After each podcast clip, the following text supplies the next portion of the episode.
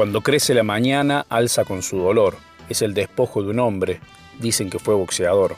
Cuentan que tuvo familia y la fama lo aplaudió cuando fue Nocaut González, el temible pegador. Hoy vaga rumbo al olvido entre pobreza y alcohol. Con su traza de mendigo se acerca el último sol. Nocaut González le gritan los gurises de la villa cuando le cruza la siesta arrastrando con su andar. Los ojos se le encienden y pelea con su sombra en el mugriento baldío. Él se vuelve Luna Park. Le empieza a morder la noche y hacia la villa se va, sangrando en cruz de locura, cual niño del basural.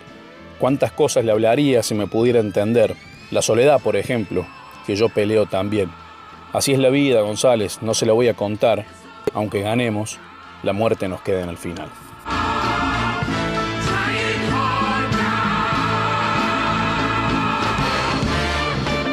Con ese precioso chamamé al que le puso letra Cito Segovia, damos comienzo a una nueva edición de A la Vera del Ring por Shows por la Red, la 101.3. Andrés Muney es mi nombre, André Moya, el de nuestro querible operador. Y vamos a hacer un programa en el que eh, vamos a intentar buscar la comunicación nada menos que con Fabricio Nieva, cordobés, entrenador de la selección argentina de boxeo. Alguna vez hablamos hace poquito con Santiago Nieva, con su hermano.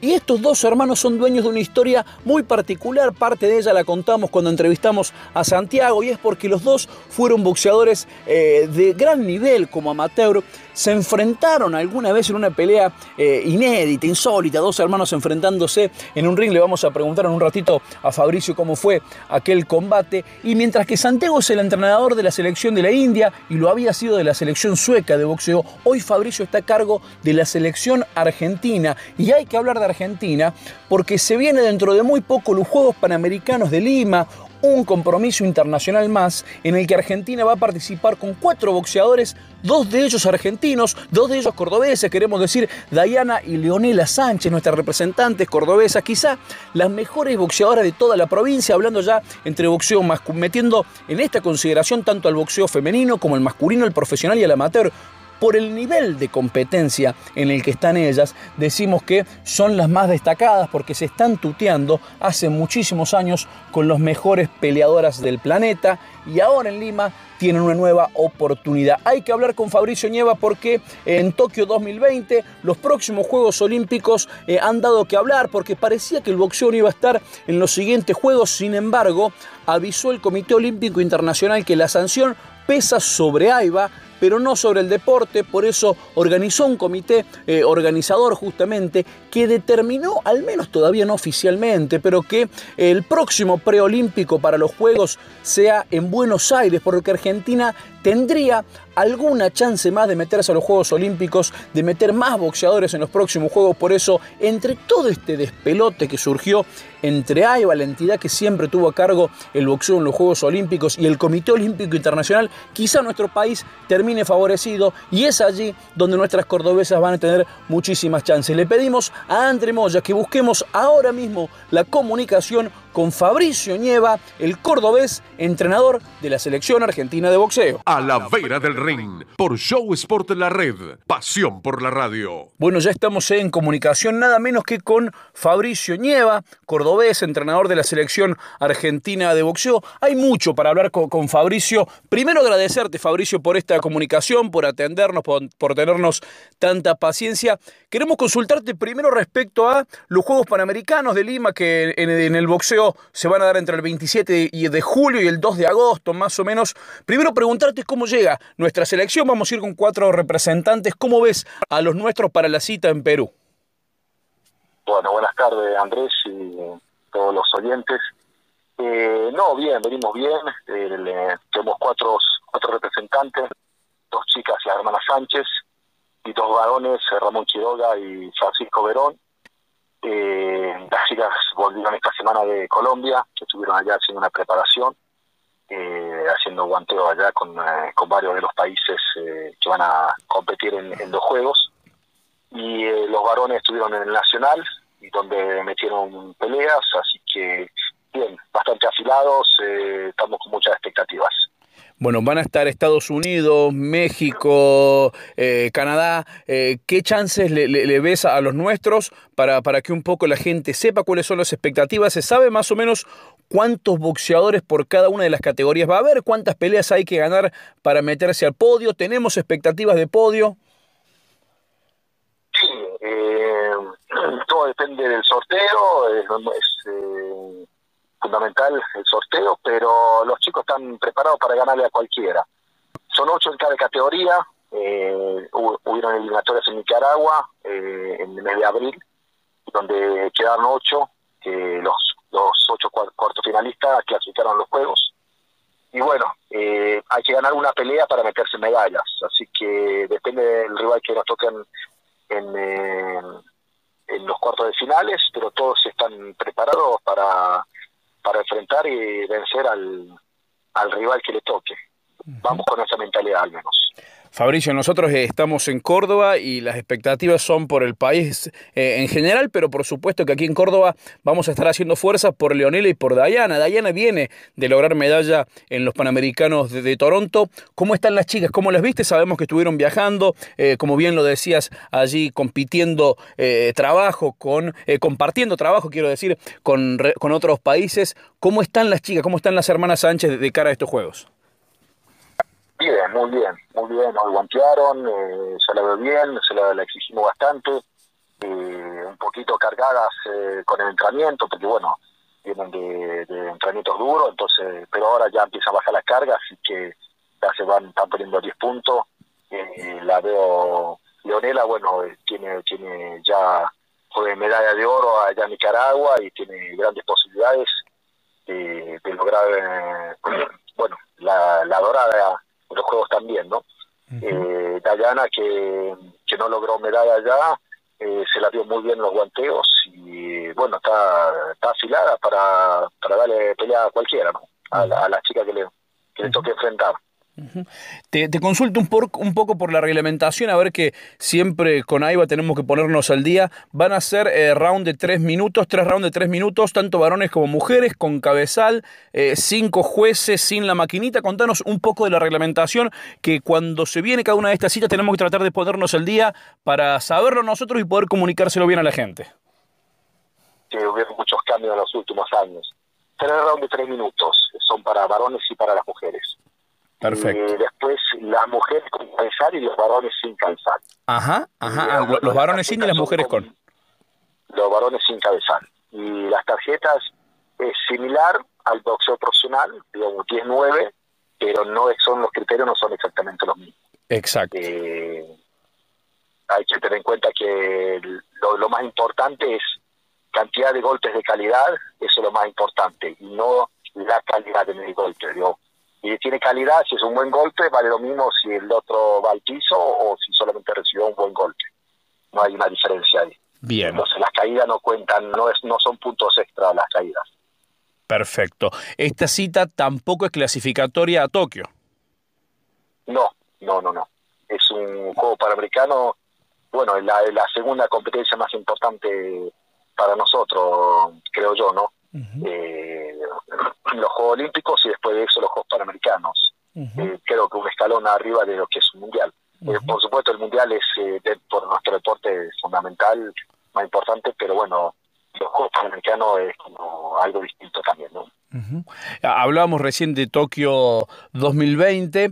Eh, enten, en, entendemos que eh, el preolímpico de América se dice, a ver, muchos ya lo confirmaron, al menos por lo bajo, que se va a hacer en Buenos Aires, en Argentina, luego de que eh, AIBA estuviera suspendida y que el Comité Olímpico Internacional designara un comité organizador que dijo, bueno, los países con experiencia reciente en organización de juegos y demás van a ser sedes cada uno en sus distintos continentes. Eh, ¿Crees que nosotros si tenemos tenemos esa posibilidad de ser el país organizador de este preolímpico. ¿Tenemos alguna chance más? Digo, eh, más allá del contexto este enrarecido en el que está a un costado AIBA y demás, ¿crees que esto de alguna forma puede beneficiarnos como país?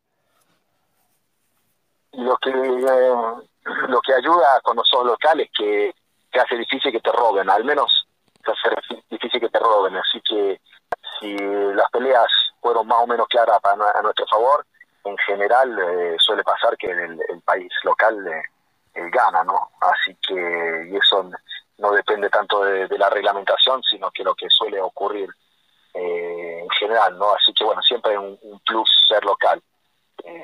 siempre cuesta un poquito más de visitante, especialmente contra las potencias, donde a veces peleas que uno cree que, que la ha ganado con claridad, termina termina perdiendo, ¿no? Por por el bueno el, nombre del, del, rival, ¿no? Y, o del país con que enfrentas. Y bueno, eso por ahí eh, se borra un poco cuando le toca ser local. Así que bueno, es, es un pequeño plus para nosotros, pero bueno, eh, estamos preparados para, para pelear en donde sea, ¿no?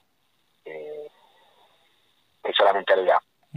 Fabricio, por tu rico pasado como boxeador amateur primero, como entrenador después, por tu curiosa eh, y, rica historia también, junto con tu hermano siempre eh, ligados al boxeo, alguna vez se enfrentaron como amateur, pero digo, conoces bien el mundo de AIBA, eh, lo conocen bien los Nieva, saben exactamente de qué se trata ¿Cómo impacta esto, todo este escándalo de AIBA, que tanto se habla de la corrupción en AIBA y demás? ¿Cómo impacta primero en vos como entrenador y después en la delegación? Digo, vienen los pibes, se te acercan y me imagino que te preguntarán, profe, ¿qué está pasando? ¿Qué es todo esto? Porque incluso a nosotros que tenemos que navegar horas y horas para terminar de entender bien cómo es el meollo de la cuestión, eh, imagino que los chicos que están entrenando y compitiendo también les debe causar algo en la cabecita. ¿Cómo impacta eh, en ustedes cuando van llegando estas noticias desde afuera?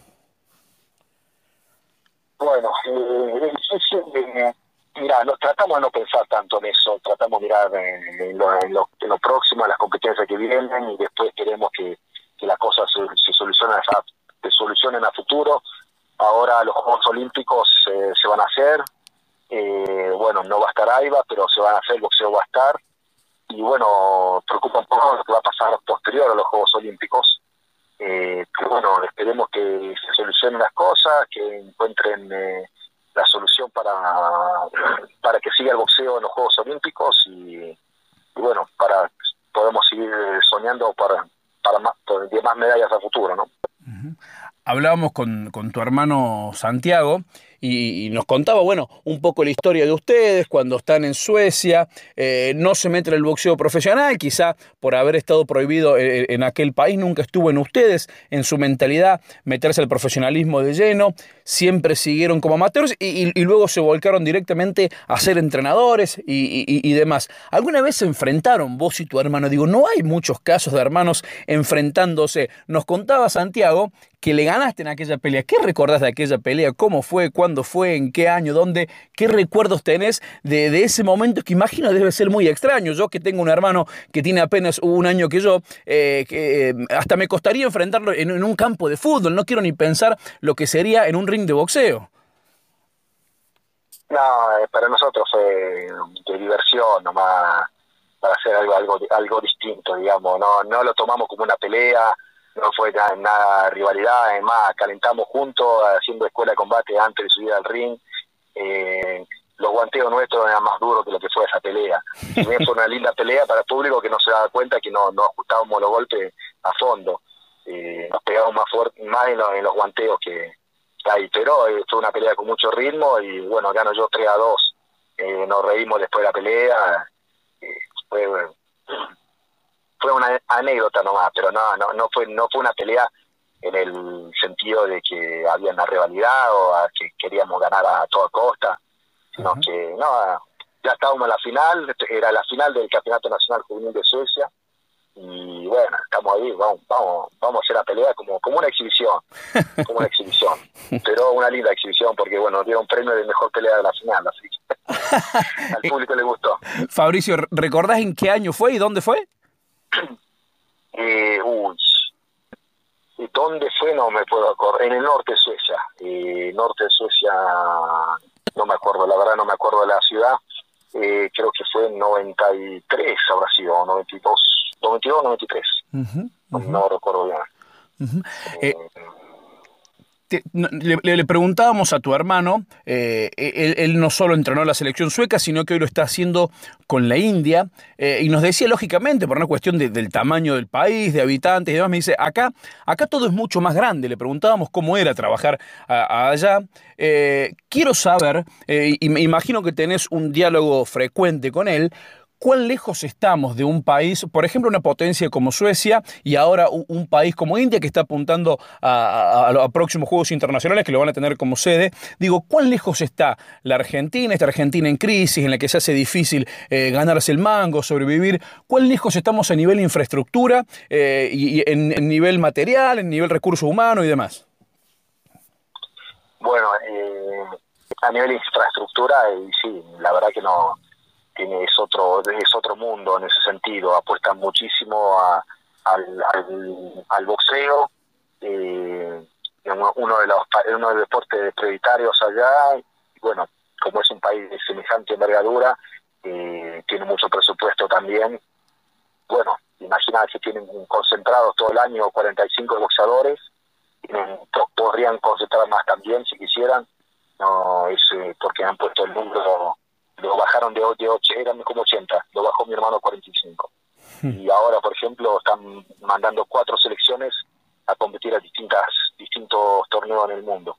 Eh, así que bueno, eso es, difícil compararse, pero bueno, Argentina tiene lo que tiene mucha cultura de boxeo. El boxeo profesional está en uno de los países donde más desarrollado está en el mundo.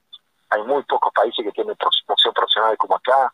Hay muy pocos países en donde llenan los festivales amateur como, como ocurre acá en nuestro país. Eh, no es raro que haya un, festival amateur con mil personas, eh, suele ocurrir. Eh, y eso afuera es casi inexistente en la mayoría de los países. Así que Argentina tiene mucho, tiene mucho. Uno siempre quiere ver lo que lo que le falta, ¿no? Pero pero no no todo es negativo. Hay cosas hay cosas buenas también. Eh, yo le, cuando voy afuera a veces tengo videos acá que me han pasado de festivales de amateur con dos mil personas y le muestro afuera y no lo pueden creer. Así que hay cosas que, que son positivas acá. Pero sí, no tenemos la organización por ahí de como pueden tener un país como, como la India, ¿no? Eh, a, nivel de selección. Eh, tienen eh, muchísimos boxeadores, bueno, concentrados 45 boxeadores y tienen competencias a, eh, por todos lados, tienen varios equipos compitiendo al mismo tiempo. Eh, nosotros no nos podemos quejar, el primer equipo ha viajado y ya hemos, puede hacer eh, todos los todas las competencias que, que, quisimos, así que no nos podemos quejar en ese sentido. lo que sí, no tenemos la cantidad de boxeadores concentrados y no estamos concentrados todo el año, que esa es la dificultad que tenemos hoy en día. pero bueno, tratamos de, resolverlo de, la mejor manera y, tratar de ser positivo y bueno, tratar, se puede, no es que nosotros fuimos allá a la India, hemos viajado por todos lados y hemos traído resultados en todos lados en general, ¿no? le hemos ganado países como Kazajstán, hemos ganado países como Rusia, la India, eh, Estados Unidos, Cuba, eh, así que se, puede, se puede a pesar de, no estar no estar igual que los mejores, ¿no? Fabricio, como, como entrenador de, nuestro seleccionado y como lo decíamos hace un rato, con tu gran experiencia, eh, ¿cómo se hace? Te, planteo quizá un caso hipotético, porque hasta, hasta que no llegue la fecha no lo vamos a poder saber, pero con esta última medida que había determinado AIBA de que los profesionales pudieran intervenir en los Juegos Olímpicos, ¿Cómo harías eh, eh, en caso de que se confirme que en Tokio 2020 también eh, van a poder participar profesionales? ¿Cómo harías ese proceso de selección? ¿En quiénes te fijarías? ¿Cómo funcionaría? Digo, ¿cuál sería el mensaje que le bajarías al resto de los entrenadores? Y además, bueno, muchachos, los profesionales pueden competir. ¿Qué se hace en ese caso? Bueno, todavía no estamos, no estamos evaluando, todavía no tenemos vista en este momento, pero puede, puede ocurrir que, que pase, puede ocurrir que pase y bueno, eh, evaluaremos si hay alguno profesional interesado y después la otra, que sea profesional no, no significa que tenga mejor nivel. Eh, es muy relativo eh, el, título de profesional o amateur. los chicos que están en la selección están acostumbrados a lo que el de boxeo olímpico, están acostumbrados a enfrentar el tipo de rivales que se enfrentan en una competencia de AIBA. así que no porque sean profesionales van a ser mejores para, para este tipo de boxeo. hay varios países que tienen profesionales, pero por ejemplo Colombia hasta un ex campeón mundial profesional y no clasificó a los Juegos Panamericanos, quedó eliminado. Tenía otra chica profesional también, con más de 30 peleas profesionales, con un excelente récord, creo que tenía 30 y pico, creo que tenía una sola derrota o dos derrotas en 30 y pico de peleas profesionales y también quedó eliminado de los Juegos Panamericanos.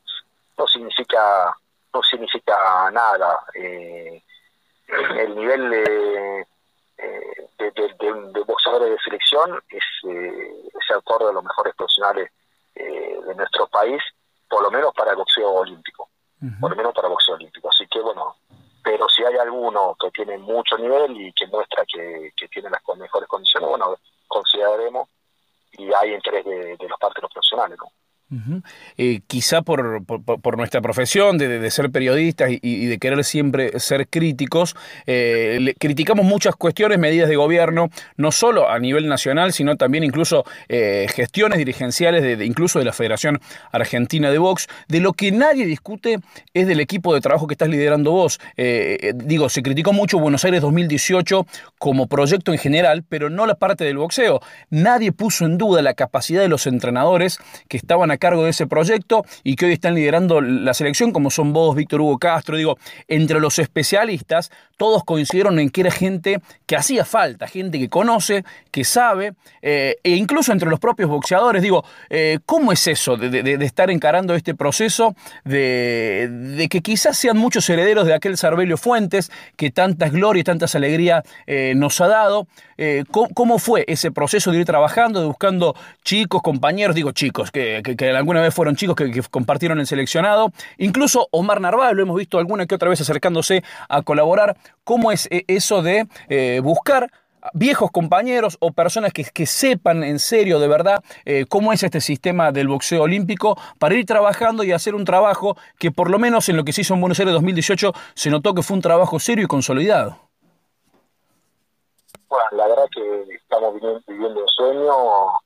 Eh, yo siempre soñé estar donde, donde me toca estar hoy, ese fue siempre mi sueño, no fue el profesionalismo, sino que mi sueño siempre fue dirigir eh, en la selección de, boxeo olímpico, ¿no? Y, eh, pero esto, en cierta medida, es mejor que un sueño, porque nunca soñé que iba a estar acompañado de, de, de, de los amigos, porque son amigos, aparte de grandes entrenadores, son amigos grandes exboxeadores, ¿no? Profesionales y amateurs eh, y bueno, trabajar todos juntos, tirando todo para el mismo lado, eso la verdad que más que un sueño. Y eh, la verdad, muy contento en todo sentido, y, bueno, nos, entendemos muy bien en todo, tenemos la misma forma de ver el boxeo, eh, podemos discutir si hay alguna diferencia, pero se discuten de la mejor manera, como, como se debe hacer.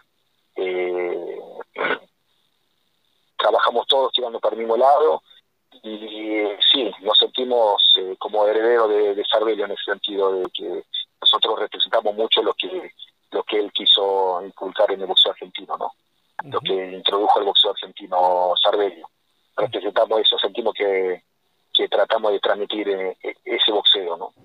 Y que creo yo que le dio mucho fruto al boxeo argentino. Allí escuchábamos la primera parte con Fabricio Nieva, eh, escuchábamos cómo nos contaba un poco cuáles son las expectativas, la reglamentación, que siempre es muy particular en el boxeo aficionado porque hay cambios muchos últimamente, con cabezal, sin cabezal, eh, si es clasificatorio los juegos o no, round de tres minutos o no. Recordemos que las mujeres en boxeo profesional eh, no pueden pelear a round de tres minutos, excepto en el estado de Nevada y de a poco están viendo si se flexibiliza un poco más, pero es curioso que una chica hoy en Argentina pelee por un título del mundo profesional y combata rounds de dos minutos, mientras que las chicas amateurs lo estén haciendo ya a tres. Por supuesto que la máxima cantidad de rounds posibles para las chicas amateurs es de tres, o sea, tres asaltos de tres minutos, mientras que las mujeres profesionales hacen diez asaltos de dos minutos. Seguimos escuchando la comunicación con Fabricio Nieva. A la vera del ring.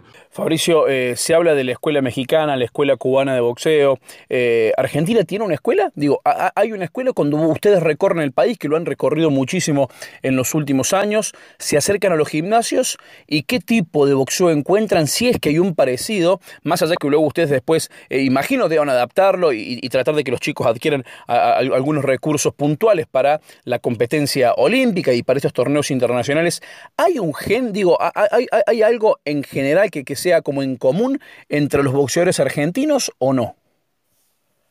Sí. Eh, lo, notan mucho. El boxeador argentino es fuerte, en general fuerte, un boxeador agresivo que, tira con alma y vida. Eso, eso se nota a diferencia con otros países. La forma, la agresividad y forma de, trabajar con los golpes, que en general el argentino eh, tira con, con potencia, es, fuerte. Eh, estudia nacional y había muchos chicos muy potentes. Pero bueno, falta un poquito de ritmo, falta, está muy, está muy, está muy acostumbrado a trabajar como profesionales, que es un ritmo más bajo, y eso perjudica un poquito el, nivel del boxeo olímpico. Eh, pero pero sí, podemos decir estilo, y nosotros, eh, nosotros nuestra forma de verlo, no, no, no queremos cambiar eso, esa identidad que tiene el boxeo argentino no, no la queremos cambiar. Sí, eh, mejorar algunos aspectos, especialmente la parte del desplazamiento y el ritmo de, trabajo, ¿no? El ritmo de trabajo y los desplazamientos, el equilibrio, esos son los, aspectos donde más eh, hacemos hincapié, eh, pero eh, sin perder la esencia de lo que es boxeador argentino. Un, un, boxeador agresivo que entra, entra al ring y, quiere hacer daño con los golpes, ¿no? Uno escucha muchas veces que eh, el gran déficit del boxeo es la falta de maestros, pero cuando uno empieza a revisar el archivo, se encuentra con que hace años viene siendo ese un discurso que se escucha y que se escribe hace rato. Digo, ¿cómo fue que siempre a lo largo de la historia hubo falta de maestros? ¿Cuándo es que estaban esos maestros? Uno se pregunta, eh, con qué te encontrás cuando recorres el país? Eh, ¿Con qué tipo de entrenadores te encontrás? ¿Crees que están bien capacitados dentro de lo que se puede capacitar en el contexto en el que nos toca vivir? ¿Cómo son esos esos profes, esos directores técnicos de los gimnasios de boxeo de la República Argentina? Yo creo que, bueno, es, es, eh, importante la capacitación, los técnicos, que uno no se quede con lo que tiene, con lo que tiene cuando fue boxeador, sino que uno tiene que ver otro, otro, otro, otra forma de trabajar, conocer cómo se trabaja en otros lados, cómo trabaja en otro entrenador y enriquecer eh, la, la propia práctica enseñanza, ¿no? Eh, es fundamental la, capacitarse, que los técnicos se capaciten. Y veo que hay muchos, muchos técnicos jóvenes con muchas ganas, con muchas ganas de aprender, muchas ganas de, progresar. Eh, en Córdoba especialmente, una provincia que, trabaja muy bien. Y la verdad que, veo futuro para el boxeo argentino. Eh, veo un crecimiento en la cantidad de competencia, la hora con todos los las ligas, los títulos regionales y eso son cosas que, que alimentan al deporte, alimentan a, las ganas de, los chicos. Así que, no, yo creo que, que, estamos, estamos en buen camino. De nuestra propia forma no, igual, no es igual que en otros países, es distinto, se trabaja distinto eh, que en muchos lados, pero eso no, no significa que, esté mal, sino que es nuestra propia identidad. Y bueno, eh, hay algunos aspectos que, que por ahí deben mejorar en la general y que mejorando esos detalles va, vamos a andar mucho mejor todavía.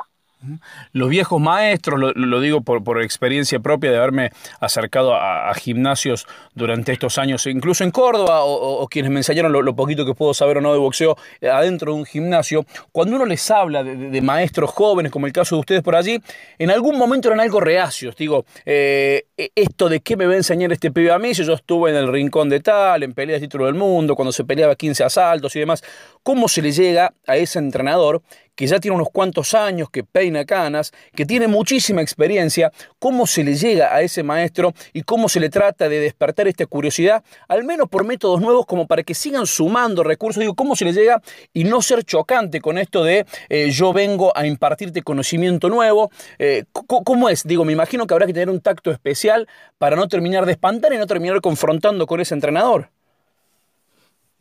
Yo lo que, lo que trato de decir que es, importante tener un otro punto de vista. cuando miramos un, un objeto, si lo ves de un, de un ángulo se ve una cosa, si lo ves de otro ángulo se ve otra, de un tercer ángulo se ve otra cosa.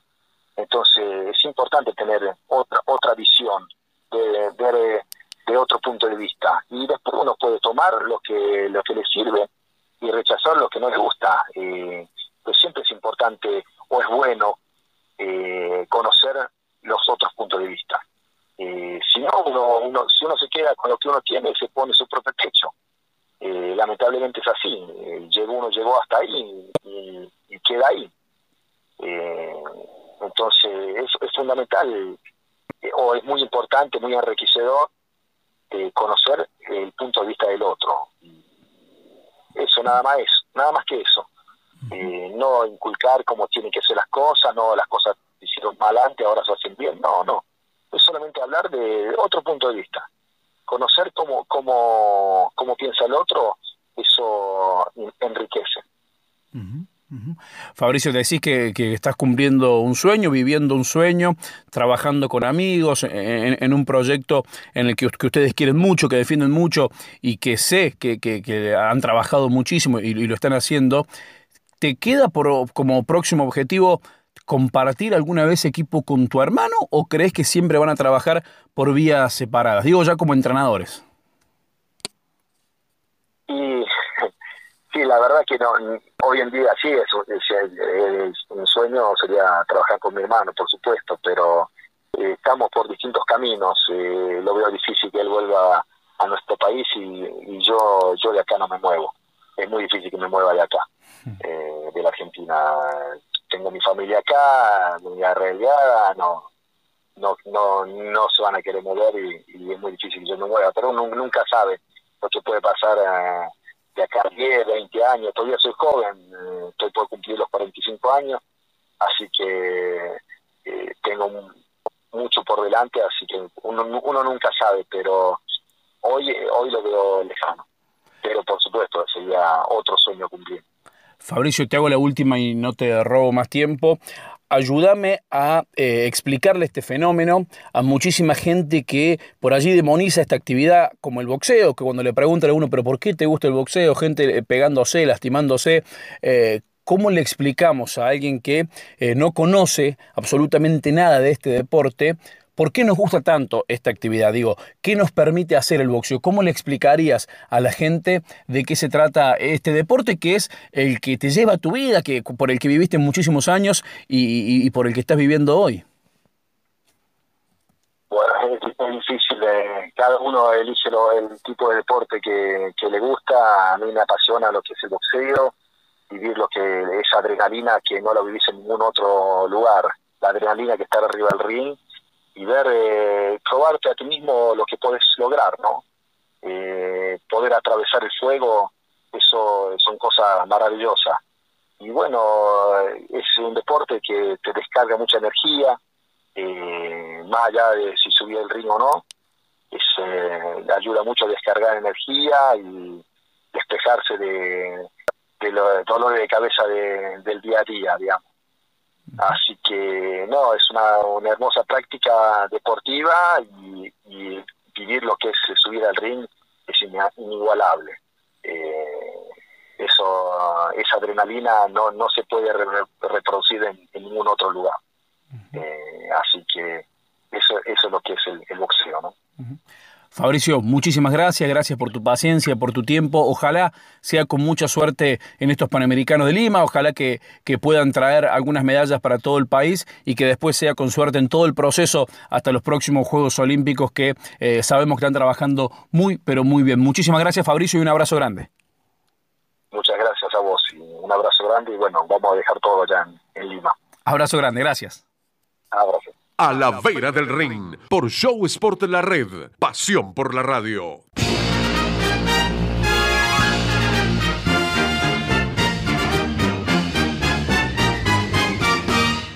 Y ahora en A la Vera del Ring es turno de viajar en el tiempo. Nos metemos en nuestra sección A la Vera del Recuerdo, donde repasamos las efemérides. Un 12 de julio de 1962, hace 57 años, nacía Julio César Chávez, la leyenda azteca, uno de los mejores latinoamericanos de todos los tiempos, sin lugar a dudas, campeón mundial en tres pesos distintos, una verdadera leyenda viviente que está cumpliendo años. Un 12 de julio pero de 1952, hace 67 años, el puntano José María Gatica noqueaba en 8 rounds nada menos que al estilista panameño Luis Federico Thompson. Un 11 de julio de 1936, luego de 10 largos años de inactividad, Luis Ángel Firpo se retiraba para siempre del boxeo al perder por nocaut técnico en el tercer asalto contra el chileno Arturo Godoy en el viejo Luna Park. Firpo juninense, fue el padre del boxeo argentino.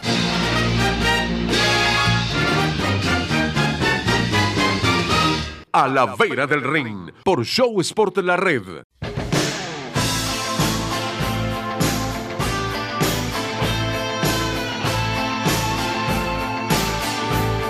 Y antes del adiós, nuestra clásica sección, la agenda de la Vera, para que pueda ver todas las peleas televisadas. Atención, porque se viene una agenda cargadita. Viernes, Teisa Sports, 22 horas. La juninense Anaíla Indiecita López se va a enfrentar a la bonaerense Débora Vanessa Gómez por los títulos argentinos sudamericanos de la categoría Mosca. Van a pelear en Luis Guillón, provincia de Buenos Aires. Y ESPN 2, también ESPN Play, a las 8 horas tempranito. El norteamericano Rob Brandt se va a enfrentar al japonés Ryota Murata por el cinto mediano AMB de Brandt van a pelear en Osaka, en Japón.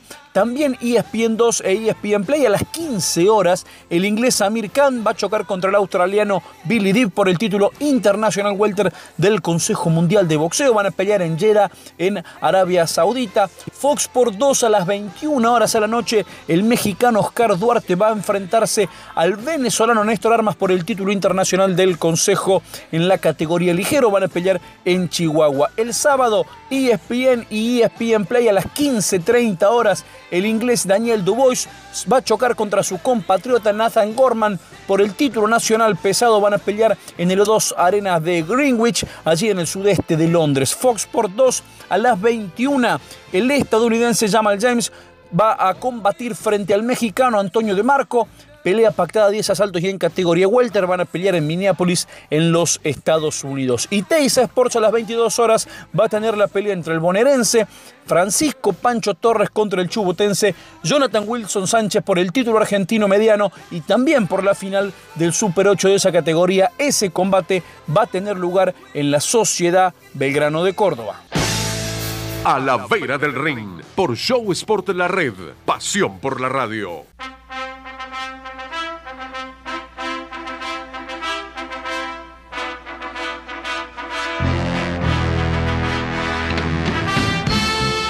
Y así llegamos al final de una nueva edición de A la Vera del Ring. Mi nombre es Andrés Mune y el de nuestro operador André Moya. Y en nombre de todos les decimos muchísimas gracias. Nos encantó hacer este programa charlando con Fabricio Nieva. Como siempre, recordando eh, el paso en el tiempo, las efemérides, pero también la agenda, un poco de pasado, un poquito de presente y por supuesto el futuro inmediato con el fin de semana televisado en nuestra agenda de Alavera. Nos encontramos el jueves que viene a las 23 por aquí por Shows por la Red para hacer otra vez a la vera del ring.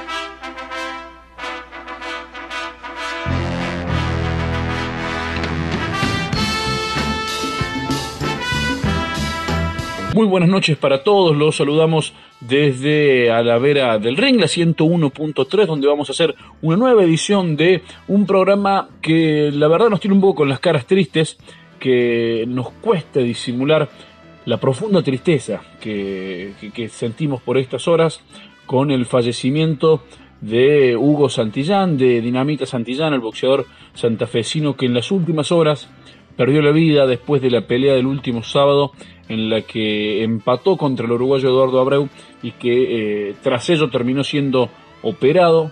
La peleó durante cinco días en el hospital y hoy nos, nos encontramos con la triste noticia de que engordó la cifra de boxeadores muertos en la historia del pugilismo argentino.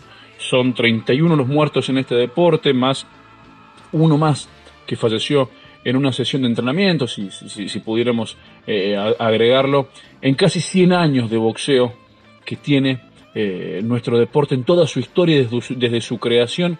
Ese es el número y la cifra eh, de lo que debemos hacernos responsables, de lo que debemos hacernos cargo. Para quienes creen que es un número muy bajo para un deporte de contacto, para quienes entienden que es muchísimo, no importa, esa es la cruel realidad y la dura realidad, esa es la estadística y el número de cantidad de fallecidos que tiene nuestro boxeo. Los responsables, los dirigentes, deberán ver la forma de tratar de encontrar alguna solución, de ver qué se puede cambiar para que aquellos accidentes, para que aquellas muertes evitables, finalmente no sucedan. Nos duele a todos la muerte de Santillán, nos duele porque vemos y vimos en sus peleas anteriores eh, algunas irregularidades, algunas fallas, algunas faltas. Eh, su pelea en Alemania, por ejemplo, en la, que, en la que recibió mucho castigo y peleando en Welter Junior, en superligero, cuando él en realidad era un superpluma, eh, dos categorías por arriba de su división natural fue que peleó en Alemania y que lo hizo también el último sábado. Eh, los responsables deberán ver qué ocurrió, en qué se equivocaron, qué pasó, para aprender de estos errores, nada más, porque no queremos más que vuelva a pasar como ocurrió con el cordobés, el río Cuartense Néstor Rojo en 2015 en Puerto San Julián, que a los 17 años falleció cuando todavía era un pibito materno, donde también ocurrieron muchas irregularidades. Nos acordamos de Rubén Valverde, aquel de Monte Hermoso que a los 28 años murió en 2013 en una sesión de sparring, de Jorge Espíndola, también acá cerca en el tiempo, en el 2002, cuando el 24 de noviembre peleó dos días después de haber combatido contra Fabio Buyú Oliva en Catamarca y tenía 25 años. Toda gente demasiado joven para irse de este mundo por la práctica de un deporte como es el boxeo. Hay estudios médicos que se hacen, electrocefalogramas que son obligatorios solo después de una derrota antes del límite. Eh, excepto alguna medida eh, especial, que, que, se piden estudios médicos particulares, por eso los entrenadores, los managers, los manejadores, la televisión deberá tener paciencia cuando una pelea se suspenda y no forzar a que dos boxeadores se enfrenten, cuando sabemos todos que un pugil no está preparado, cuando sabemos que hay un boxeador que está mal entrenado, mal comido, mal dormido y que su cuerpo no está apto para esa exigencia.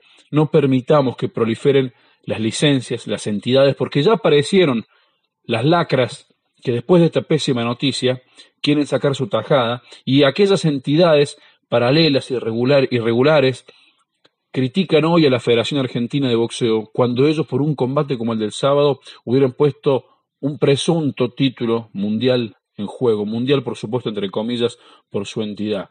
No hay que caerle por caerle a ningún responsable, pero aquel que pueda modificar algo dirigencialmente para que esto no vuelva a suceder, lo exigimos a que lo haga, lo invitamos a que lo haga, porque nos duele muchísimo la muerte de Hugo Santillán.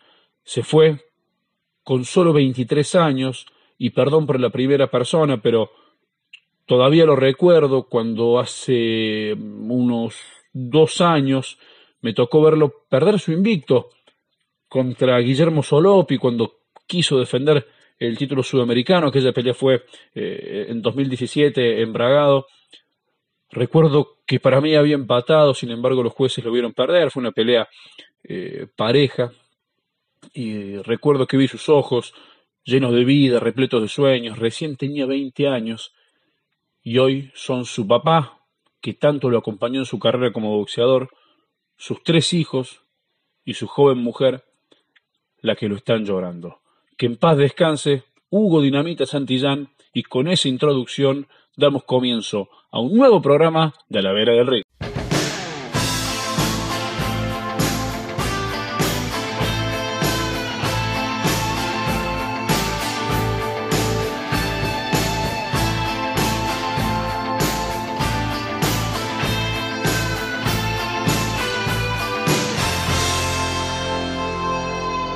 El show debe continuar, dicen, y eh, para que el show continúe apelamos a un personaje de esos que nos gustan a nosotros, de esos dueños de historias de vida realmente de películas.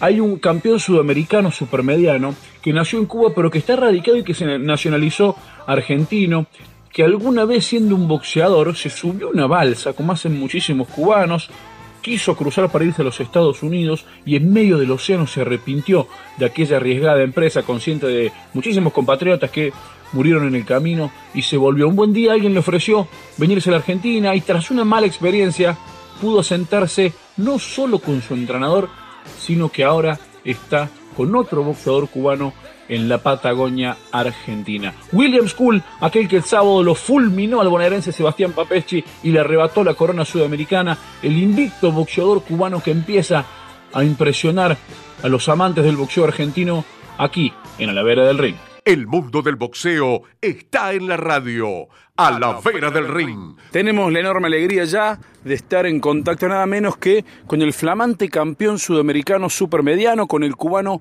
William School. Bueno, William, primero que nada preguntarle por eh, la pelea del último sábado. Lo arrasó a Sebastián Papeschi, eh, le ganó muy pero muy bien, le ganó por nocaut, derribándolo en muchas ocasiones. Cuéntenos un poquito cómo vivió esa pelea y si la vivió tal como esperaba vivirla. Sí, la verdad que, muy contento con, con, esta, pelea. Eh, fue algo que venía, que, que venimos, mi equipo de trabajo, venimos trabajando sobre el estudio que le dimos a Sebastián Papechi, que era un boxeador mucho más lento que yo y nosotros con la velocidad le iba a ganar, que le íbamos a sacar un poco con los ganchos, empezamos a hacer un poco daño con los ganchos y después salió la mano derecha, recto derecha, que fue fenomenal, pero fue una pelea muy, muy, muy, muy como muy... No era una pelea fácil, porque la pelea no fue fácil. Era una pelea compleja, y, pero bueno, gracias a Dios pudimos eh, salir victoriosos y, le damos gracias a Dios por la victoria. William, eh, ahora sí queremos preguntarle, ¿qué hace un cubano de matanzas como usted viviendo en la Patagonia Argentina? sí, ya se pregunta, pregunta. Es el sueño, es el sueño de, de cada deportista hacerse profesional viste que en Cuba nosotros no, no podemos hacer la carrera como profesional porque en Cuba todo es, del gobierno y tuve que salir del país hacerme hacerme profesional salir a el objetivo no era Argentina el objetivo era Estados Unidos pero gracias a Dios se me presentó la oportunidad de un señor allá en Cuba estaba de vacaciones me vio entrenando y me dijo no sé tú en Argentina puedes hacerte campeón mundial y bueno empezó a decir cosas así y fuimos para Mendoza y en Mendoza con la empresa Arano eh, Lucas Matisse tenía la pelea con Manuel Taylor y me, me, llamaron para hacerle guante de sparring a Lucas Matisse. Llegué aquí hasta la Patagonia a Trelew a hacerle sparring y Eric Bedó me hizo una propuesta de trabajo. Eh, bueno, y la aprovechamos, nos quedamos aquí en Trelew uno, recuerda los casos más recientes, al menos se me vienen a, la memoria Yuriorquis Gamboa, eh, Rigondó, cuando tenían que desertar en algún torneo internacional y, se iban muchas veces cruzando en balsa a, a, Miami, quienes estuvimos en Miami y convivimos con cubanos, nos contaban cómo eran esas verdaderas odiseas para irse en balsa. ¿Cómo es hoy y cómo fue su caso? ¿Cuánto cambió de aquella época eh, hasta estos días? Y cambió mucho porque el objetivo de cada boxeador cubano como no puede salir del país fácilmente así como como podemos aquí en este país en Argentina en otro país normal eh, en lancha. Cuando tenía 18 años también me iba en lancha quería en lancha por los Estados Unidos. Estuve ahí en la lancha ya en, en, las aguas en el mar y me volví y volví para atrás y me dio miedo me dio me dio cagazo y dije no no y esperé un poco más y bueno hasta que se dio esta oportunidad aquí en Argentina que gracias a Dios pude salir legal y ahora puedo entrar al país legal y más o menos hay un, hay un poco más arreglo con ese sistema ahora. William, usted lo cuenta casi como, como una cuestión natural, cotidiana, pero cuando nos cuenta eso a nosotros se, se, nos pone, se nos eriza la piel. ¿Cómo es eso que, que se subió a la lancha eh, y, y, quiso cruzar a los Estados Unidos y volvió? ¿Con cuántas personas iba? ¿Cómo se organizaba eso? Eh, es una lancha clandestina, una lancha clandestina que la había hecho un amigo de nosotros, y nos iban los 11, nos iban los 11 en la lancha escondida a la madrugada, a las, 3 de la mañana nos íbamos. Y cuando, bueno, ellos llegaron, gracias a Dios llegaron, eh, hay uno que estaba bolseando todavía, otros se dedicaron a trabajar y eso porque todos no eran bolseadores. Y pues, es complicado, es feo, el mar es feo. Ahí cuando vi la oscuridad ahí en el mar, ahí que me vi en el agua, dije, no, No, estás loco. Aparte, mucha gente han perdido vida en el mar ahí, una lancha que, que aparte hecha con motor de, tenía, el motor era de tractor, ¿sabes cuál es el tractor? Ajá, sí, sí, sí, sí. Motor de tractor, eh, no, no, era un evento ahí, es complicado, nosotros, el cubano se la, se la juega así, se la rija para seguir adelante, pero bueno, y, es, es muy complicado, es muy complicado, la verdad que sí. ¿Y actualmente cómo es? Actualmente ahora no, esa ley ahora, porque antes en Cuba tú te montabas en una lancha, llegabas a los Estados Unidos, y hay una ley en Estados Unidos que se llama pie mojado. Sí, sí, sí, lo recuerdo. Sí, una, una vez que uno pisa allá, Sí, claro, los, los cubanos no pueden hacerte nada.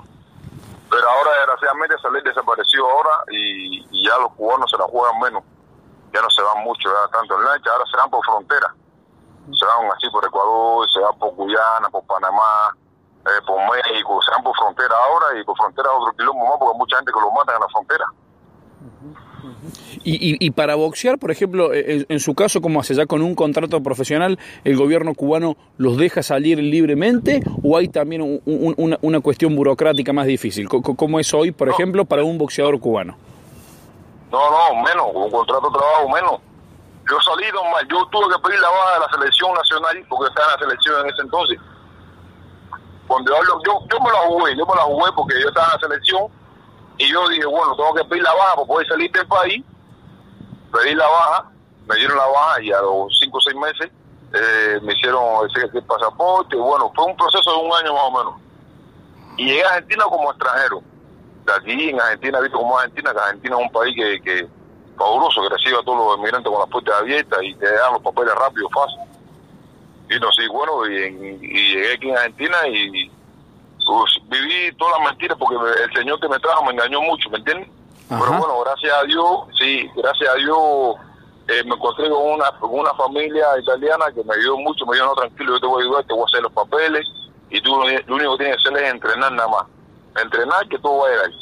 Y bueno, así hicimos, me hizo la relegación Argentina, me puse a vivir en su casa ahí un año y en el año ese empecé a pelear y bueno, gracias a Dios empecé a lograr los objetivos y metas. Eh, la- persona que lo vio entrenándolo, en- entrenándose en, en Cuba, ¿quién era? ¿Un turista? ¿Alguien relacionado Un al turista, boxeo? un, un turista. No, un turista, era un turista que turista que tenía eso de, de qué sé yo, pensaba que él era, que se la dio de manager, se la dio de negociante, sabrá Dios lo que él pensó por la cabeza, pero el tema por eso no es tan fácil. Yo me acuerdo que él llevó, que él nos, nos presentó un promotor allá en Mendoza y promotor le dijo, el peor negocio que hiciste fue traer a un cubano para acá, para Argentina. Porque el cubano le va a caer la ópera a todos los argentinos, tú no conoces la historia del boxeador cubano. Y se le digo, no, sí, sí. Bueno, lo único que digo es que este fue el peor negocio que hiciste. De ahí para allá no, nos llevamos para el departamento y como tres o cuatro días me dijo, no, tienen que para Cuba. Le dije, ¿para Cuba? Y para Cuba no hay un match. Y eh, para Cuba no hay más porque en Cuba yo tenía todo perdido ya. Así que ya mi, ya, ya mi trabajo yo no podía decir, lo que yo estudié no podía hacer, lo era entrenador de. Ir a la selección, bueno. Así que estaba en Cuba, yo estaba, como decimos nosotros, embarcado, estaba allá. Y dije, no, me quedo aquí, lo que sea, la- trabajando, eh, pintando, lo que sea, haciendo algo, pero bueno, no puedo ver más allá con las manos vacías. Y eh, en, Cuba, cuéntenos un poquito de su carrera amateur. Nosotros tenemos, eh, siempre nos vincula de- desde Sarbelio Fuentes e, e incluso hacia atrás. Siempre el boxeo cubano eh, nos ha impactado mucho, nos ha gustado mucho e intentamos aprender muchísimo los argentinos, por lo menos los chicos amateurs, siempre de la gloriosa escuela cubana de boxeo. Cuéntenos un poco cómo fue su carrera allá, cuántas peleas hizo, desde qué edad comenzó a boxear y por qué se metió en el boxeo. bueno, eh, en aquí, en el que pues, el de los nueve años, eh, fue todo fue como joda, lo hice como joda porque le estar en deporte y ir conociendo y eso. Yo estaba en boxeo y en béisbol, el deporte que me gusta a mí en realidad era el béisbol. Que en Cuba el béisbol es, bueno, y está en los deportes y, en, y, en- y y el profesor boxeo me dijo, bueno, como tú te vas a ir mañana vas a, entrar, vas a, anotarte a boxear los hijos. Te vas a ir mañana, tú vas a poner a boxear con el mejor para que te parte la nariz. Bueno, yo le digo, no, dale, no hay problema, dale, dale. Y efectivamente, me puso el mejor y me partió la nariz. Yo agarré eso como, y quería la, quería la revancha, quería volver a pelear. Y le dije, me dijo, no, tienen que entrenarla ahora. Y yo entrenando y entrenando, y con, con cada tiempo, en 17 años más nunca peleé con el, con el otro, con el, con el que partió la nariz. Entrenaba lo que quería, que yo entrenara y me preparara porque parece que vio el futuro, calidad, no sé, condiciones. Y bueno, y, y empecé a entrenar, y empecé a entrenar, hice varias peleas Mateo con nueve años, a los diez años me llegaron a la, a la selección provincial de Matanza, ahí Matanza hice varias peleas, quedé subcampeón nacional el primer año, el segundo año me pasaron a la selección nacional juvenil ya, del equipo nacional de mayores juvenil, ahí quedé campeón de Cuba cuatro años consecutivos, después fuimos al Mundial de Kazajstán, no, de Azerbaiyán, obtuve plata, después fuimos el otro año a la Copa del Mundo en, en Kazajstán, obtuve oro, y bueno, empecé a tener varios resultados, sí, pero en ese entonces me tuvo una pequeña lesión, eso fueron 18 años, tuve una pequeña lesión, me bajaron a la, a la, a la selección provincial de nuevo, y en la selección provincial me hacen pasar el ejército militar, eso es lo malo que tiene el país, que cuando tú no le aportas a ellos, ellos te, te, te, como que te van sacando, ¿me entiendes? Ajá.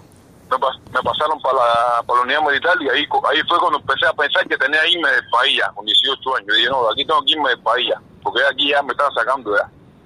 Y bueno, y, y uh, eh, después vi, salí, me sacaron los profesores de la, de la unidad militar y seguí entrenando ya tenía, en ese entonces Cuba, viste que se pelea mucho, ya tenía por lo menos 300 peleas, tenía muchas, en Cuba se pelea mucho. Eh, nada, el, el, récord de Mateo mío fue muy fue lindo, una experiencia muy muy bien, allá se, se entrena mucho y se pelea mucho, ¿me entiendes? Hice 364 peleas, 21 derrotas y todas, y todas las otras ganadas. Eh, para mí, ver el Mateo, el sueño mío era ir a una Olimpiada no lo pude lograr, pero bueno, eh, tuve que tomar el otro carácter, el otro carácter, la otra forma de profesional y por eso tuve que llegar aquí a Argentina. Eh, durante su etapa en la selección, compartió seleccionado con alguna de, las figuras del boxeo cubano más conocidas, se enfrentó a, algunos de ellos y le pregunto si, si, en su campaña eh, como amateur en los torneos internacionales tuvo que pelear además con algún argentino. Eh, con argentino no, no tuve que pelear con ningún argentino, pero yo me acuerdo que cuando la selección eh, juvenil ahí estuvo estuvo Castaño, pero Castaño era mayor que yo. Ajá. Estuvo Castaño. El, de mi edad es Yamil Peralta. ah, claro, estuvo claro. nosotros en la, en la selección estuvo Yamil Peralta. Y eso, y hay algunos cuantos también, de, no me acuerdo de mucho, pero Yamil Peralta, y lo, me acuerdo de Yamil Peralta porque Yamil Peralta se lo fajado con el 91 nosotros también ahí, me acuerdo bien por él, por, por eso. eh, pero eh, boxeadores así, de mi época, así del 92, eh, uno, uno otro cubano más que el peso pesado está aquí con nosotros hoy, Lenier Perú, campeón sí, mundial, campeón sí. olímpico. Tenemos en Estados Unidos Roboy Ramírez, que debuta ahora el 8 de agosto. Eh, Giovanni Agilado. Así de, de, mi época, usted no va, no va a conocer mucho, pero te voy a decir más viejo. Cuando yo llegué, Julio Gamboa ya, ya se había desertado ya. Claro este otro que perdió también, Denny Uguá, sí. estado también cuando yo peleé. Bueno, Denny Uguá también estaba con nosotros ahí. Guillermo Rondeos había ido, toda esa gente estuvieron ahí con nosotros, pero yo era más, más pibe, era cuando eso. Yo estaba en la selección nacional juvenil y ellos estaban en la grande, en la de mayores. Claro. Escuchábamos hace un ratito entonces la primera parte de la entrevista con William School, el cubano que eh, contaba su parecer de la pelea contra Papesky, esa que lo vio consagrarse campeón subcontinental, pero que también nos contaba su preciosa historia de cómo es que llegaba a nuestro país, cómo es que intentaba acostumbrarse a este clima que dice ya se está aclimatando. Le pedimos por favor a Andre Moya que busquemos la segunda parte con William, el indomable School. Y, y cómo, cómo, lo trata eh, un poco el clima ahora de Argentina. Mientras hablamos con usted, aquí por lo menos en la provincia de Córdoba, eh, estamos todos cubiertos, tapados, abrigados por, este frío. E imagino a alguien que viene de Cuba como usted, ¿cómo hizo para acostumbrarse? Eh, entiendo que la primera pelea la hizo en 2016, o sea que ya lleva un tiempo acá. ¿Cómo convive con, con este clima? No, la verdad que el frío aquí es complicado. Ese es mi, mi primer enemigo aquí es el frío el frío.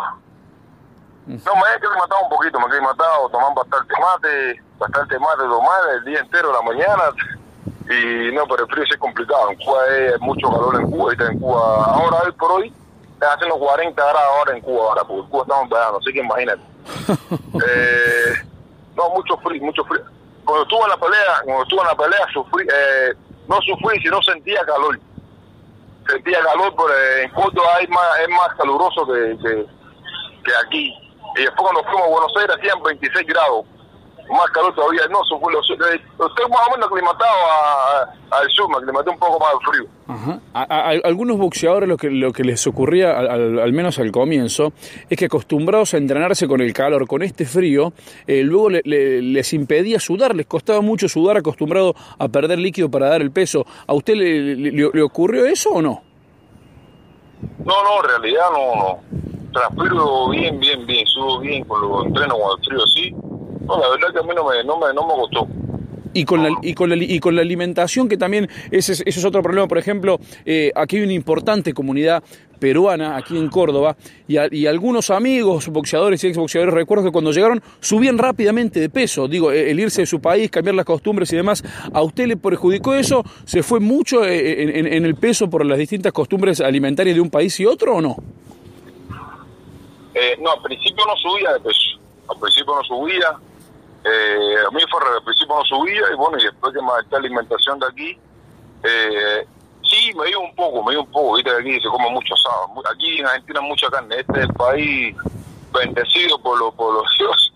Pero bueno, eh, a mí, eh, yo mantengo la dieta, mantengo una dieta estable, una alimentación estable el año entero, mediante la preparación, ¿me entiendes? Por ahí a veces me he permitido los fines de semana, pero capaz que me vaya arriba a 4 kilos, 5, y cuando arranque el lunes de nuevo, lo meto un corre, un buen entrenamiento, lo vuelvo bajo a 3 kilos, siempre trato de estar a 3 kilos, 3 kilos y medio en la categoría, para no pasar mucho trabajo eso que me cuido, me cuido bien en ese sentido. Su entrenador también es cubano, eh, es un entrenador muy reconocido, según eh, estuve averiguando eh, en, su país. ¿Cómo es que coincidió con, con Frankie Saldama? Él llegó antes, usted llegó antes, llegaron juntos. ¿Y cómo es que además se sumó eh, el otro boxeador pero que me decía recién? Eh, no, yo y Frankie eh, venimos de niño, somos de Matanza, ¿me entiendes? Somos de Matanza y, y, y desde niño, desde muy chiquitico, desde, muy, desde, los, desde los 13 años nos conocemos, desde que tengo 13 años. Y la única vez que nos separamos fue cuando fuimos a la selección, cuando yo fui para la selección nacional, el equipo nacional, que él era entrenador técnico de la provincia, y yo fui para la selección. A los 18 años, a los 20 años, cuando vuelvo para abajo de nuevo para la selección provincial, ahí volvimos, nos unimos de nuevo y empezamos a hablar. Ya teníamos los proyectos ese de salir del país, ¿me entiendes? Bueno, y él, yo cuando me- me- me- se me dio la oportunidad de que se, la gente no me dio, le dije, no, si no voy yo, yo tengo que ir como entrenador. Me no, pero es mucho gasto. Le dije, no, si no, entonces el negocio. Le dije, no, no, me después me dijo, no, dije, me hago como entrenador también.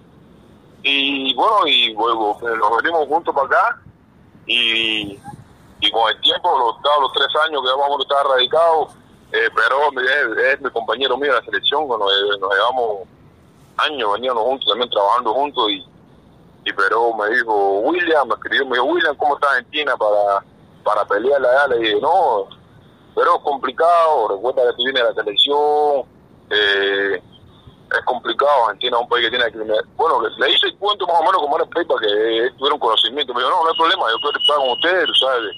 Nosotros somos amigos hermanos hace años y yo quiero trabajar para y ir a entrenar. Y le dije, bueno, bueno, entonces vamos a hacer las cosas bien. Hice una carta de invitación, se la mandé para allá, le pagamos los pasajes, el pasaje, y se vino para acá y ya, y se radicó aquí. Hicimos peleas, gracias a Dios hicimos peleas en Alemania, debutó, ganó una por nocao y la otra la ganó por, por punto.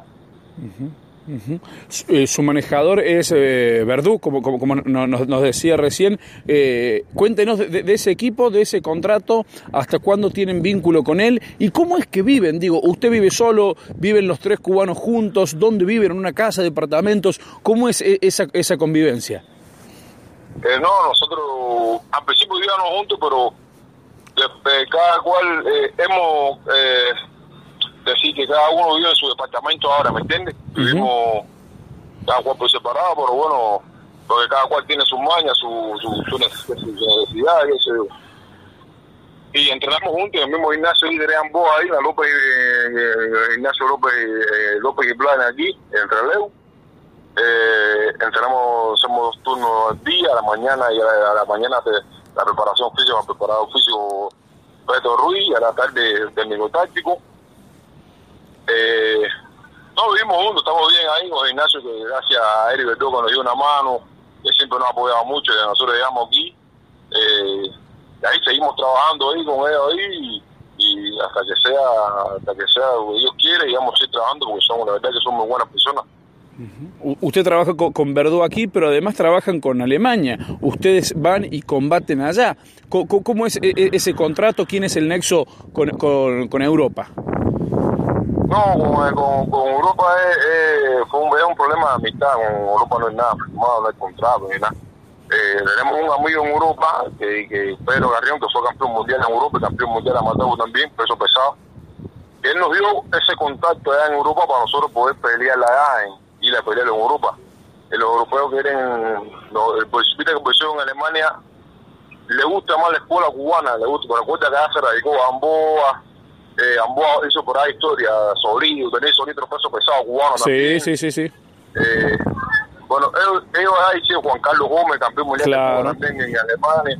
Bueno, y en Alemania se gusta mucho el boxeo cubano. Y a nosotros tenernos, a- y nosotros ir a visitar a Alemania, ellos como ellos, yo quisiera que usted viera, los festivales se llenan. Y nosotros cada vez que vamos allá, vamos como de local, ¿me entiendes? Claro, sí, sí, sí, sí. Ve- ve- vemos que siempre las peleas que les organizan no les ponen rivales para, pa- para, como decimos acá, mandarlos al muere. No, lo- no, no los están, eh, no los están mandando a buscar simplemente el dinero. Vemos que les están haciendo carrera, por eso eh, no- nos llama la atención esto de que buscan una vía paralela más allá de los promotores locales de acá de Argentina y que se la están ingeniando para poder hacerle la carrera como Dios manda. Sí, la verdad que la verdad que allá en Alemania la verdad que sí, nos atienden muy bien. Eh, nos- cada vez que vamos para allá nos llevan a los mejores gimnasios, las mejores empresas, los festivales muy bien, todo organizado para, como usted dice, para nosotros, para, para la carrera. Eh, es una empresa que, que quiere que, que está empezando desde cero y está empezando a crecer con nosotros, parece, ¿me entiendes? Para que sea mi, mi criterio, es, mi, es lo que veo yo, ¿me entiendes? William, La verdad que muy bien. William, eh, si, si con quien usted estuviera hablando fuese un boxeador cubano y yo le preguntara, bueno, me quiero ir a la Argentina, ¿cómo está el boxeo en Argentina? ¿Se puede vivir del boxeo? ¿Qué me diría? ¿Qué me respondería? ¿Cómo, cómo describiría la situación de aquí? yo le diría que para hacer una carrera, primero que todo tiene que pensar en una carrera profesional, no venir a vivir del boxeo, venir a, hacer una carrera profesional y mientras que tu carrera vaya bien, ahí se va viendo, las cosas van saliendo solas, ¿me entiendes? Van haciendo las cosas, como mira, apareció este contacto en, en Europa, aparecieron mucha gente que me apoya aquí, que me da una mano con los sponsors, pero en realidad venir a vivir del boxeo, te voy a decir, estás equivocado, que fue lo que le dije, pero estás equivocado si piensas que venir a vivir del boxeo porque aquí en Argentina, eh, lamentablemente, la plata viste que es poca, es poca y con eso no te da para vivir bien. Tú no, tú no vas a pelear todos los meses, peleas cada 3, 4 meses cuando te parece, ¿me entiendes? Y lamentablemente la plata en Argentina no, no, es, no es la, la, la, la que va- no es la valorada para vivir del bolseo. Pero te diría que este es el país perfecto para hacer una carrera linda de profesional, para sumar peleas, sumar peleas, eh, para un día salir del país, tener un buen récord y, y si te hacen las cosas bien, bueno, las cosas saldrán mejor. ¿Y qué diferencia hay, por ejemplo, si, si, si este boxeador le dijera a usted, bueno, pero yo prefiero ir- irme a Europa, es más fácil a Europa? ¿Qué le diría usted? ¿Es más fácil, no? ¿O quizás es más caro hacerla diaria en Europa para luego pensar en, en un futuro y, y acá sirve al menos como para hacer una base? Eh, bueno, ahí sí no sé decirte, no, el objetivo ahí, pues, pues, Europa sería fundamental, pero el objetivo, ¿cómo ir a Europa entonces? ¿Me entiendes? Claro. Eh, no, no, Europa es la ideal, eh, Europa es la ideal, pero, pero nada, nada, Europa no, no, porque ella tiene que pasar por aquí, por Argentina, el cubano para Europa, para ir a Europa es muy complicado. Claro. Cuba te piden el idioma, es complicadísimo, tiene que venir a radicarse aquí en Argentina, venir a pelear, tiene que, que- que hacer algunas cuantas cosas que no, no, le dijera que viniera a Argentina, o estaría más Argentina, Europa es complicado. Y, y del boxeo argentino, ¿cuál, cu- cuál era su perspectiva antes, en la previa? ¿Qué sabía del nivel del boxeo argentino? ¿Y cuál es su perspectiva actual, ahora que, que ya lleva un par de años aquí? Ah, el boxeo argentino eh, era llegar, yo te voy a hablar claro. Al principio cuando yo llegué aquí, el objetivo de llegar a la Argentina eh, era hacer varias peleas para después brincar para los Estados Unidos. Ujú. Eh, después me di cuenta que no, y estando aquí no hace falta ir a los Estados Unidos a vivir, y estando aquí solo voy a llegar a los Estados Unidos, voy, si Dios quiere, y si las cosas siguen saliendo bien, como van como en, en camino ahora. y, me gustó Argentina por la por la por el excelente el excelentes boxeadores que tiene este país Lucas Matisse, Chino Maidana, Maravilla. A mí lo que me impresionaba era Nicolino, el intocable. claro. Eh, y esos boxeadores, llegando aquí, llegando aquí, veo que, que me asombro más todavía porque es una tierra de, un país de muchos campeones y a veces veo que, no se sacrifican al máximo y veo algunos que se sacrifican doble porque viste que hay muchos boxeadores que tienen que trabajar, ir a entrenar y, 21, y un kilómetro por el Cuba, viste que tenemos, el boxeo nada, se dan, se dan porque porque si tú vives boxeo, el gobierno no te mantiene, tiene que estudiar, tiene que, eh, tiene que estudiar nada más, no tiene que trabajar, es solamente entrenar nada más. Pero aquí la gente no hace, a veces hay muchos que hacen el trabajo triple porque tienen que trabajar, entrenar y un quilombo, hay muchos que a mí me impresiona, me impresiona, me gustó mucho, a mí me gustó Argentina cuando me dieron la oportunidad porque había muchos boxeadores aquí en el país y dije, este es el país justo. Allá, en Cuba muchos dicen que eh, destacan no solo la salud, el sistema de salud, sino también la educación. Usted, además de boxear, ¿qué hacía allá en su tierra? Eh, no, no, pues, yo vivía pues nada más estudié, eh, me hice licenciado en cultura física, que era entrenador de boxeo, y después hacía mi changuita, tenía un kiosco y vendía comida, vendía cerveza, vendía bebidas así, para hacer alguna changuita para para vivir, porque el salario de Cuba no te da para estar el mes completo. Ajá, ajá.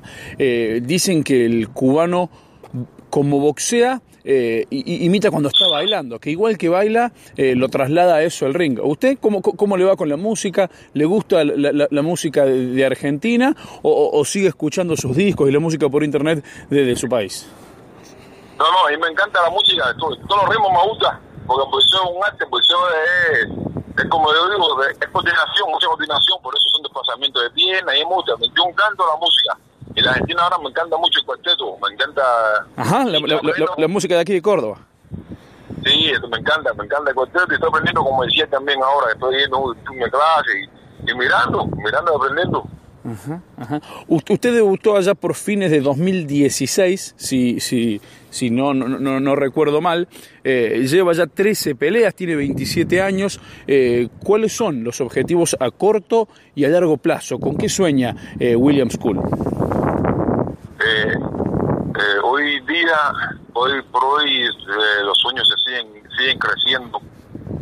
después del título, después del título que tuve el sábado, hice borrón y cuenta nueva, porque fue el primer título y ahora tenemos que hacer un, hicimos, me, reuní con el colectivo técnico, hacer un cambio total de la estrategia de boxeo ahora, porque vi muchas deficiencias técnicas que no pueden pasar ahora, porque ahora viste que ahora se va complicando más el asunto y yo quería darle a, lo más grande, levantar el título del mundo. Eh, ahora venimos, vamos a seguir trabajando mucho más fuerte, muchas más cosas, muchas más combinaciones para lograr el, el objetivo de lanzar el, título y llegar mejor a las peleas y atacar un poco más y ir variando un poco muchas más cosas, pero el sueño es llegar a, lo más grande de la historia, levantar el título del mundo y estar dentro de lo más, de lo más grande del mundo. ¿Qué, errores notó? Eh, es interesante escuchar la, autocrítica en primera persona, que le digo a usted, eh, me, acuerdo de sus primeros combates, tuve, eh, la suerte de poder verlos para las transmisiones de, Arano Box, hacíamos unas transmisiones en, aquel momento, y por momentos lo que advertíamos nosotros eran algunas lagunas, como le llamamos nosotros, algunos periodos sin sacar golpes. ¿Qué, errores vio ahora usted en esta actuación, que para nosotros fue deslumbrante la última con Papeski, pero usted mismo dice, bueno, gané por no gané muy bien, me convertí en campeón sudamericano, pero cometí errores y le dije a mi equipo, hay que cambiar. ¿Qué cosas vio, qué errores vio eh, para cambiar de cara al futuro? Sí, no, lo que pasa es combinar un poco más, más combinaciones. Tiene que parirle meter la mano, pero hay muchos rivales que son más duros y con una mano no lo bajan los quieren. Tienen que meterle dos, tres, cuatro manos. Ir variando las combinaciones, trabajar más la mano delantera, arriba, abajo, ser más, más variable, el eh, eh, trabajarlo un poco más, trabajar un poco más y llevar un poco más las peleas, siempre todas las peleas tampoco, no, eh, viste que a mí me nace ya bolsear para atrás, a veces intento ir para adelante, pero me nace muchos años, 17 años siempre Mateo y viste que la Mateo toca, toca nada más y que no te tal y que no te den, ¿me entiendes? Por aquí, por aquí, aquí, hay que hacer daño, hay que hacer daño sí o sí, tiene que tomar más cantidad de golpes, eh, hay que afincar más las piernas en el ring. Por ahí puedes moverte, pero no desplazarte tanto, puedes caminar un poco hacia atrás, no desplazarte tanto, pero contragolpeando con la vuelta de arriba, trabajando tres, cuatro golpes, combinando, ¿me entiendes? Combinando, esos son los errores que venimos marcando hace... Esta pelea no tan, pero venimos hace dos o tres, desde que empecé, venimos con esos errores, pero bueno, nos juntamos, nos sentamos después de la pelea el otro día y dijimos, bueno, ya, ya logramos el primer objetivo que es el primer cinturón. Ahora tenemos que trabajar desde cero, cuatro o cinco combinaciones y empezar a renovar el posición ahora, a renovar.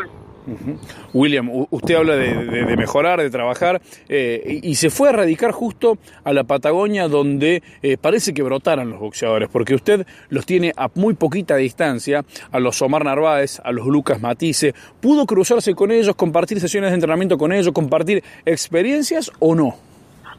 Sí, sí, anoche mismo, anoche mismo estuve hablando con Omar, nos encontramos en la podería ahí, me felicitó, pero encima de eso nosotros estamos en el mismo gimnasio, el mismo preparado físico mismo nosotros. Ajá. Sí, nos entramos todos, entramos dos días a la mañana y por ahí hablamos, me, Omar, me, Omar es una bestia, yo le digo que es una bestia porque muchos años entrenando solo, teniendo tantos títulos, tantos cinturones, solo entrenando solo, y digo, caballero, no puede ser posible. Y, y aprendiendo muchas cosas de, ese gran campeón y de Lucas, Lucas Matisse estuvimos en el mismo gimnasio también, eh, con todo, con todo, no hemos reunido, viste que Trelew es chico. William, le, le, hago la última y no, no, le robo más tiempo. Usted se crió prácticamente, nació con un guante bajo el brazo, eh, conoce muy bien este deporte, no solo desde lo amateur, sino también eh, ahora ya en, lo profesional y logrando sus primeros títulos. En las últimas horas falleció un boxeador santafesino, Hugo Santillán, un día previo eh, había muerto ya Dadashev, el boxeador ruso, eh, hace poco estuvieron internados eh, el gallo Rukuta, Sabyuda.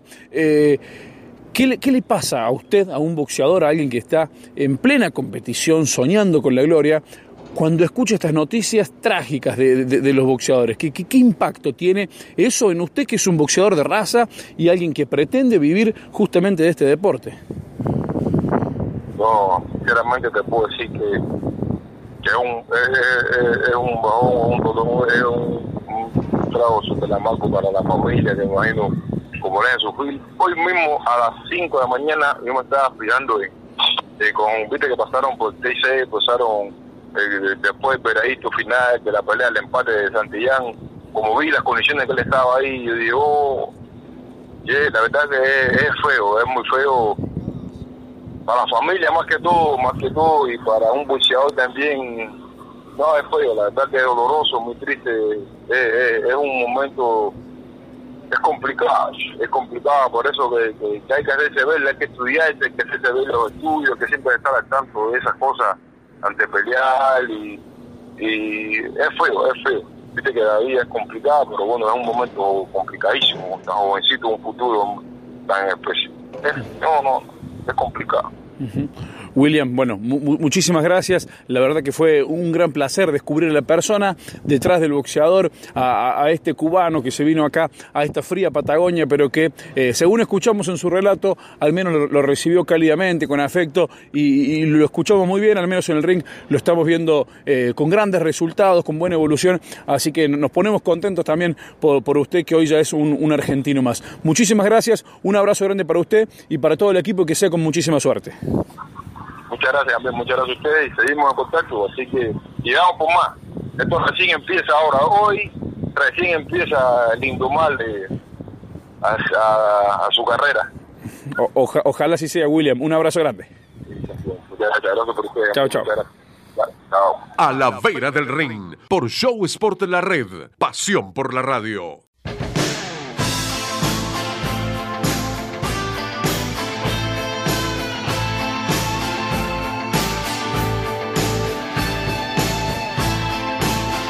Después de escuchar la gran historia de William School, escuchamos brevemente, eh, es cortito pero no tiene desperdicio, porque en exclusiva Ana Laura La Monita Esteche nos confirmó que va a pelear en Estados Unidos por el título del mundo contra Mary McGee, eh, por el cinto superligero FIB interino, que además la Rosarina Victoria Bustos nos aseguró que va a dejar vacante, por eso este es el título que va a estar en juego el 7 de septiembre y que escuchen ustedes cómo nos lo contó Ana Laura La Monita Esteche, que va a volver a disputar un título del mundo después de haber sido supercampeona de la AMB, de la OMB y también de la FIB. André Moya, escuchamos brevemente a Ana Laura La Monita Esteche. A la vera del ring, por Show Sport La Red, pasión por la radio. Hola, ¿cómo anda? Buenas tardes, habla La Monita. Eh, peleo el 7 de septiembre con Mari McSher.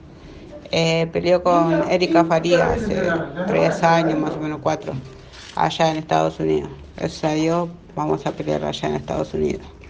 Bueno, los estamos preparando al 100%, digamos, para mi próxima pelea, que es el 7 de septiembre en Estados Unidos. Tuve la oportunidad de pelear hace dos semanas eh, con Angélica Ruiz, pudimos ganar y bueno, mi promotora Natalia Rivero me, comentó de, posible pelea y bueno, ya me confirmaron que vamos con Mari Manger de Estados Unidos y bueno, estamos al 100% con Maravilla Rodríguez y eh, Raúl Gómez eh, y con mi preparador físico. La verdad que estamos, eh, el objetivo para llegar de 10 a la pelea y traer de vuelta el título FIP. A la vera del ring.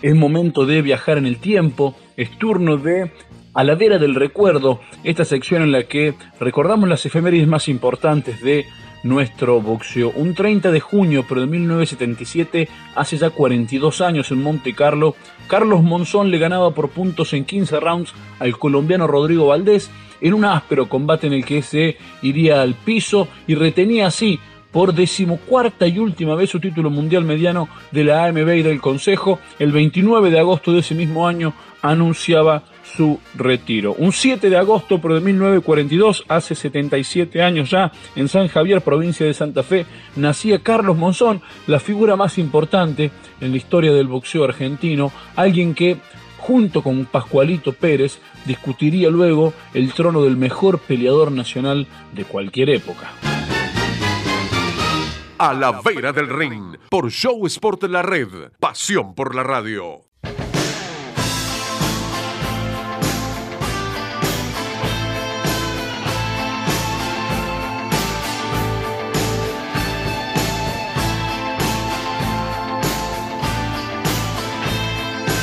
Y antes del final les traemos la agenda de la Vera, nuestra clásica sección para que pueda ver todas las peleas televisadas del fin de semana. Viernes por Teis Sports a las 23, atención, el bonaerense Pablo Pablito Gómez va a pelear contra su comprovinciano Luciano Baldor. Van a estar en juego los títulos argentino y sudamericano de la categoría gallo. El argentino está vacante, el sudamericano lo tiene Gómez. Este combate va a tener lugar en el Club Sportivo Barracas. Fox Sports 2 a las 22 horas. También el viernes el mexicano Carlos Licona va a chocar contra el venezolano Noel Arambulet por el título internacional mini mosca del Consejo Mundial de Boxeo. El sábado, Teisa Sports a la medianoche, la santafesina Daniela Bermúdez va a pelear contra la mexicana Valeria Pérez por el título gallo de la OMB que está en poder de la bonita Bermúdez. Este combate va a tener lugar en el Club Sportivo América de Rosario. Fox Sports a las 22 el mismo sábado. Atención porque es oportunidad de ver un crack el estadounidense Gervonta Davis, ganador de Jesús Cuellar, va a combatir contra el panameño Ricardo Núñez por el supercampeonato superpluma de la AMB que tiene el norteamericano. Van a pelear en el Royal Farms Arena de Baltimore. Space a las 22.45, el sábado también, va a tener la pelea del estadounidense Maurice Hooker contra su compatriota José Carlos Ramírez por los cintos OMB que tiene Hooker y el del Consejo de Ramírez, pelea unificatoria que va a suceder en el College Park Center de Arlington. Esa es la agenda de la vera. A la vera del ring.